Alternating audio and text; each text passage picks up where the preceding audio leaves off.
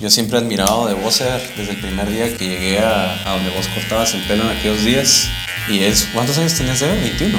Eh, sí, 21. Y cuando nos conocimos tenías 19, 20 recién cumplidos. Sí. Estamos hablando sí, sí. un año de haber sido mayor de edad. Hoy les quiero contar la historia de Ever, que a sus 21 años se tiró al agua con su peluquería a domicilio y hoy ya no le caben los clientes. Y en esta serie de videos nos va a contar cómo es que Ever ha tenido éxito. ¿Vos a, a qué edad caíste en la, en la ciudad de Guatemala? El 17, casi de los 18. La regla número uno es que no hay edad correcta para comenzar. Casi a los 18. Ajá. Y antes de eso vos conocías Guate. No, para nada. La primera vez que vine y a trabajar. Número dos es que el 99% de las veces no sabes a lo que te estás metiendo cuando inicias. ¿Y cuánto tiempo pasaste desde que caíste en- a la capital hasta que encontraste tu primer chance?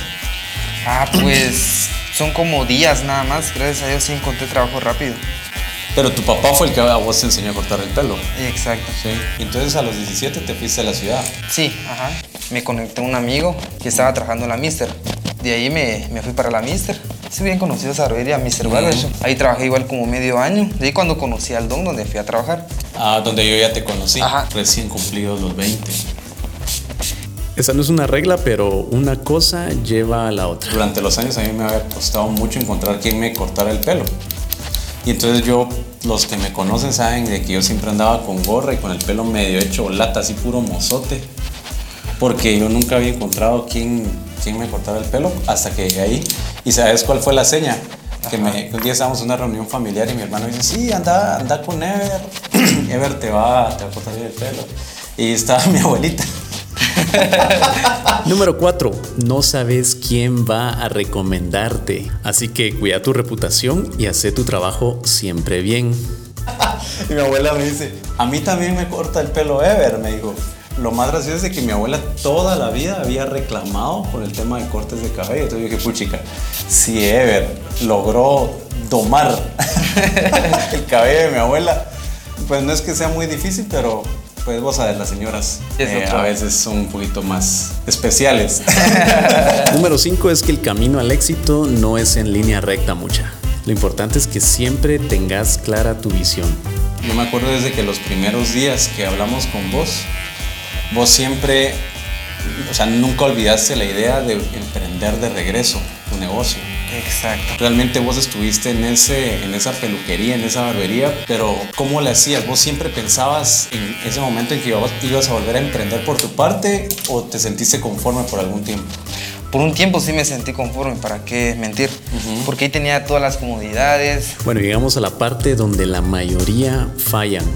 El problema es que se acomodan y por lo general ahí es el inicio del fin. Pero en el caso tuyo, que sos un, llamémoslo, un emprendedor, un empresario, más allá que emprendedor, creo que sí lo mirabas como, ay, la pucha, que bien podría estar haciendo más plata en otro lado. Algo así, me imagino. Ajá. Empezó pan- la pandemia, empezó la pandemia y me, me di cuenta donde, o sea, que sí podía hacer dinero de, de mi La de gente mi te cuenta. llamaba a la casa. Ajá, me llamaba a la casa. Y entonces ahí me, me di cuenta, pero no me animaba a salir. Por lo mismo que si me va bien o no. ¿Qué tal si no me va bien? Entonces empiezo a perder y los pensamientos negativos, ¿no? Entonces yo siento que la, la extorsión fue como algo que me, me empujó igual, ¿va? Para salir y, y emprender. Ahí ya no me quedaba otro camino de, de emprender.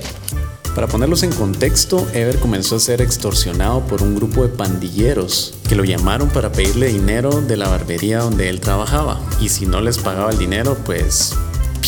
De ahí empecé a cranear más y a cranear y querer salir, pero no tenía cómo.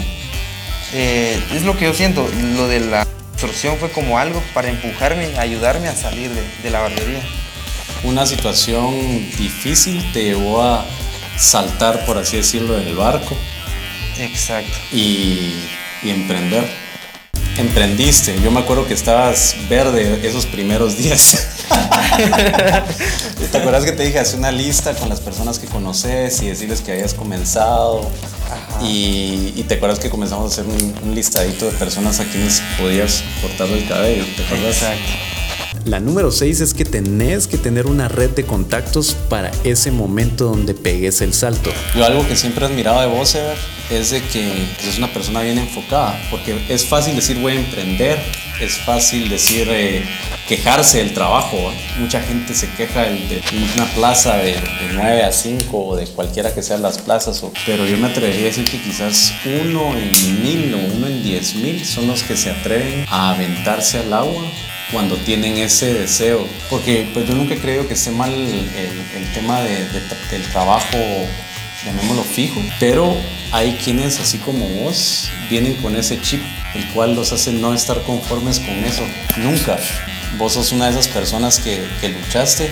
Hoy ahorita tenés la agenda llena, ¿va? Y después del sufrimiento y todo, aquí es donde viene la parte bonita de la historia. Ayer, mija. ¿Cuántos cortes echaste ayer? Eh, si no estoy mal, ayer saqué como 11 cortes o Pero así estuvo bonito porque empecé a trabajar hasta las 11 de la mañana, pero dejé de trabajar hasta las 11 de la noche. Ajá, y aquí es donde muchos se comienzan a creer la gran cosa y ya no quieren trabajar horas extras. 11 de la noche fui llegando a la casa porque sí estuvo lleno, lleno, toda la tarde. ¿Y vos te imaginaste alguna vez que eso fuera a pasar si brincabas al agua? Eh, no. No. no. Eh, pensé que con dos cortes al día. Yo digo, con eso. Sacaste el mínimo. No te olvides de siempre dar un valor agregado a tu trabajo. El corte es un excelente corte de cabello y yo creo que la gente se da cuenta de eso. Y para mí pues, es un valor agregado el no tener que hacer cola, no tener que hacer la fila o esperar unas dos horas a que se a que el peluquero se desocupe. Cuando vos eras niño, eh, como a los 12, 13 años empecé a aprender con mi papá y me empezó a gustar la barbería. 12, 13 años fue que tu papá te empezó a enseñar. Exacto. ¿Vos y cómo fue ese primer corte? ¿A quién, a quién tasajeaste la primera vez? A un, un amigo. a un amigo y le hice un par de, de cicatrices. ¿De verdad? Sí, le corté, le corté. Cuando somos consistentes, la vida nos va a mandar personas que nos den una oportunidad. Así literal le corté, le hice mal el corte, le corté y, mi, papá me dice, pero lo bueno es que te animaste, me dice. Sí. Porque muchos no se animan. Eso es cierto. y ese mi amigo hasta la fecha, o sea que estuvo siempre. Yo le corté, le dejé mal el corte y como al mes le creció, vos cortame otra vez. Y así va. Y hasta el final... Eso.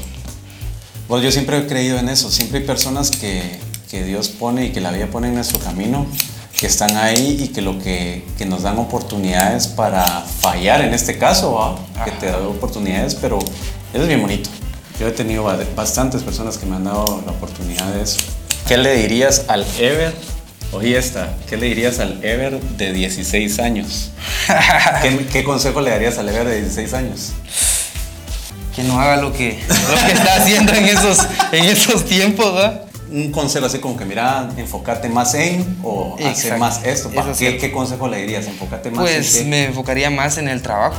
Un ejercicio que siempre es bueno hacerlo es visualizarte dentro de 10 años y tomar decisiones radicales respecto a lo que tenés que cambiar para lograr lo que te has propuesto para dentro de 10 años. ¿Qué consejo crees que ese Ever de 35 años le va a dar al de 21?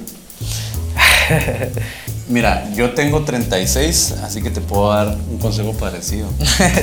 es de que sigas haciendo lo que seguís haciendo y que te la creas. ¿Te acordás? Siempre te lo he dicho, créetela. Créetela y que te valga lo que el resto del mundo haga. Siempre y cuando lo que hagas no ofenda a nadie, no le falte respeto a nadie, no estés pasándote encima de nadie, lo seguí recto, mano. Y bueno, esto fue todo por hoy, la historia de Ever en este podcast. Espero les haya gustado y espero tener tiempo para seguir haciendo podcasts como estos. Adiós.